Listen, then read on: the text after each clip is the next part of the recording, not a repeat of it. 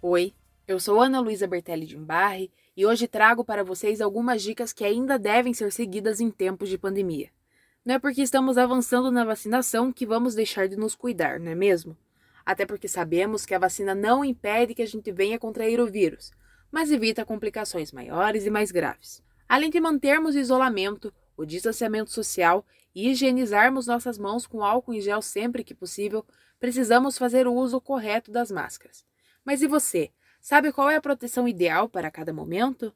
A enfermeira e especialista em gestão hospitalar, Graziela Argente, explica sobre seu uso. Eu acredito que você não, não precisa usar PFF2 em todos os locais que você vá. Você usa nos locais de alto fluxo de pessoas mesmo, alta circulação de pessoas supermercado, shopping, foi numa clínica fazer sua consulta, usa PFF2. Já locais com uma baixa circulação de pessoas, ah, fui pegar meu filho na escola, só vou ali rapidinho.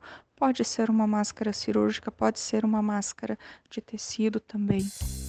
Apesar dos apontamentos feitos pela especialista, ainda vemos uma parcela da população fazendo uso incorreto das máscaras, pois Deixar o nariz descoberto e não fazer a troca da proteção a cada duas ou três horas não é se prevenir contra a doença.